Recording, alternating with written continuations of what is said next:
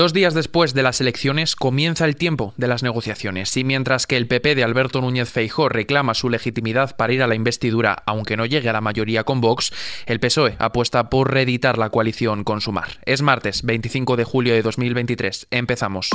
ISFM Noticias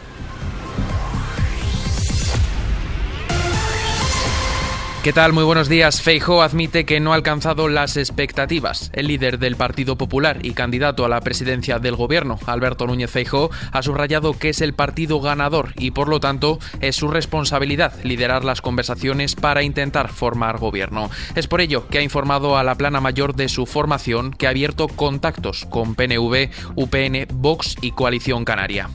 He hablado con el líder de UPN que me ha confirmado ya el apoyo ante una hipotética investidura. Así como con el presidente de Coalición Canaria, con quien se ha abierto el camino al mismo efecto. Asimismo, ha habido ya un contacto con el presidente del PNV, que espero ampliar en los próximos días, y también he hablado con el presidente de Vox, sin embargo, el presidente del PNV, Antonio Ortuzar, ha comunicado al candidato popular la negativa de su partido a iniciar conversaciones de cara a facilitar su investidura como presidente del gobierno. A pesar de esto, Ayuso no cree que esté en juego el liderazgo de Feijóo. La presidenta de la Comunidad de Madrid, Isabel Díaz Ayuso, ha llamado a no tirar la toalla en el intento de formar gobierno. Escuchamos a Díaz Ayuso. Ahora lo que toca es sobre todo es ver la alternativa, perdón, ver esa alternativa, ver cómo conseguimos hacer un gobierno y yo creo que hay que ir paso a paso. En este sentido, el presidente de Andalucía, Juanma Moreno, ha animado a Feijó a ir a una sesión de investidura, aunque sea fallida, tras los resultados electorales de este 23J y ha asegurado que ha habido cierre de filas de los varones populares en torno al presidente del PP. Las críticas más duras llegan desde Vox. El líder del partido, Santiago Bascal, le ha acusado de hacerle la campaña con el PSOE, queriendo pactar con ellos la lista más votada. ¿Qué ha al Partido Socialista durante toda la campaña y que está detrás del blanqueamiento de los cuatro años de gobierno de Pedro Sánchez. Además, el secretario general de Vox, Ignacio Garriga, ha asegurado que las elecciones generales han puesto de relieve que el voto útil que reclamó el líder popular ha acabado siendo el voto, dice, inútil y ha truncado la alternativa. Por su parte, desde el bloque de la izquierda, España ayer habló claro y dijo que quiere seguir mirando hacia adelante. Y España ayer a la coalición ultra le dijo no y la paró en seco. Acabamos de escuchar a la ministra de Educación, Pilar Alegría, y al ministro de Presidencia, Félix Bolaños, quienes celebraban los resultados de las generales. Desde el PSOE, Sánchez no prevé otras elecciones. El presidente del Gobierno en funciones y candidato del PSOE a las generales, Pedro Sánchez, ha trasladado que no contempla el bloqueo y la repetición, por tanto, de elecciones. Además, en Ferraz ponen en duda que el líder popular, Alberto Núñez Feijóo, pueda presentarse a la investidura. Desde Sumar, el partido comienza a mover hilos. El partido de Yolanda Díaz ha iniciado su plan para revalidar el gobierno.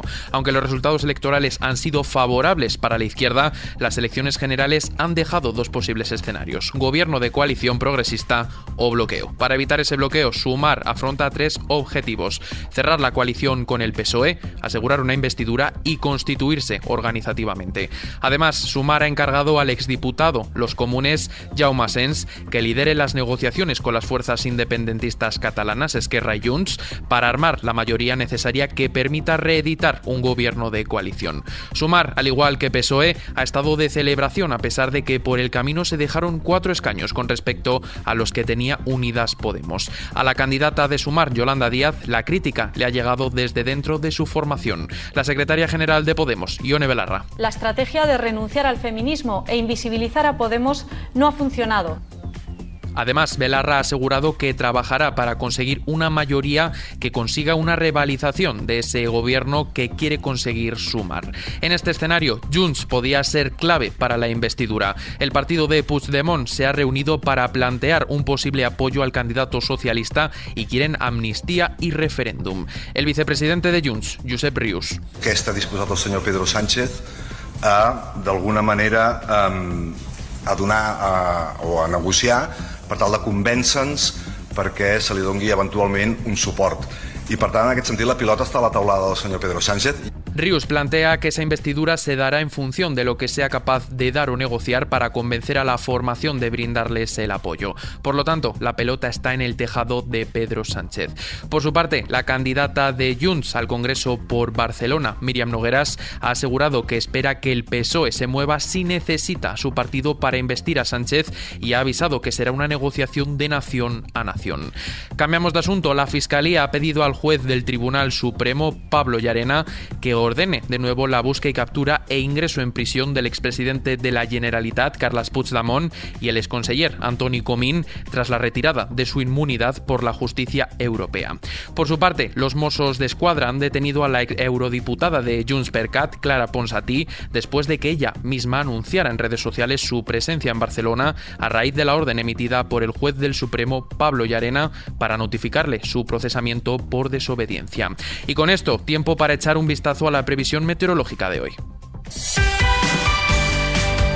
El calor da unos días de tregua antes de apretar a finales de semana con valores de hasta 40 grados. Este martes habrá temperaturas más suaves, cielos despejados y sin precipitaciones en gran parte de España, salvo en el Cantábrico, norte de Galicia y el Pirineo occidental. Las máximas y las mínimas tenderán a la baja, excepto en Canarias y en el oeste peninsular, donde podrían aumentar. Y terminamos hablando de Britney Spears.